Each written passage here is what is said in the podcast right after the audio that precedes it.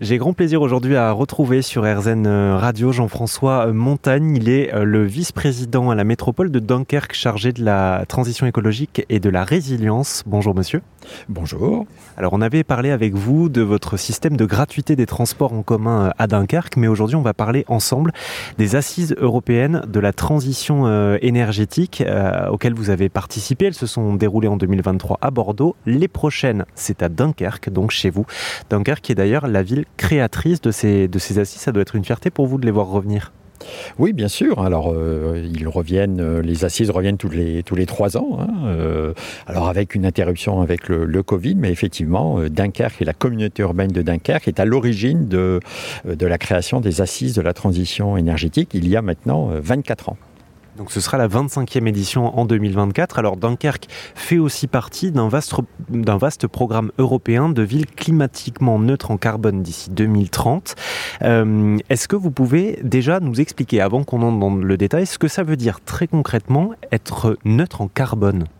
Alors, neutre en carbone, ça veut dire euh, que euh, notre ville doit, et notre communauté urbaine hein, de 200 000 habitants, doit véritablement s'interroger sur ses émissions euh, de gaz à effet de serre, mais aussi nous sommes une, une zone, une ville industriello-portuaire, et nous devons mettre en, branle tous les acteurs pour justement réfléchir à cette décarbonation, mouvement qui est déjà euh, enclenché euh, avec euh, les industries les plus émettrices de gaz à effet de serre. Hein. pour vous donner un exemple, la, zone industrielle-portuaire de Dunkerque est responsable de 20% des émissions des gaz à effet de serre de la région Nord-Pas-de-Calais.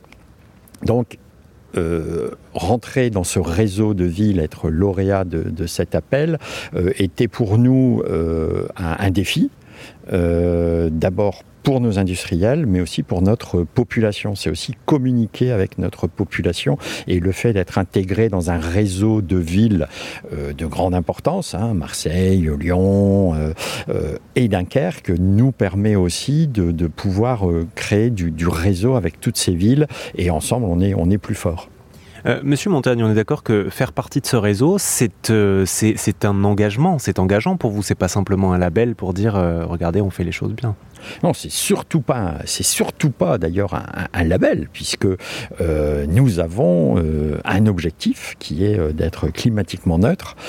donc, ce n'est surtout pas un label, mais c'est c'est une, une, mise en ordre de marche de tous les services, mais aussi, comme je le disais tout à l'heure, des industriels. C'est vraiment très important d'être dans ce réseau parce qu'on va pouvoir s'aider, s'épauler, échanger pour pas réinventer inventer euh, tous les jours euh, l'eau chaude. Jean-François Montagne, le prochain rendez-vous, c'est donc chez vous à Dunkerque. Euh, vous avez hâte?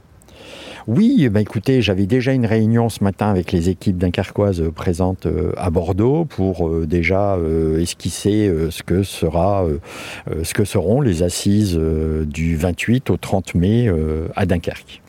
28 au 30 mai 2024, les assises européennes de la transition énergétique. On vient de parler avec Jean-François Montagne, vice-président de la communauté urbaine en charge de la transition et de la résilience, communauté urbaine de Dunkerque, que je précise.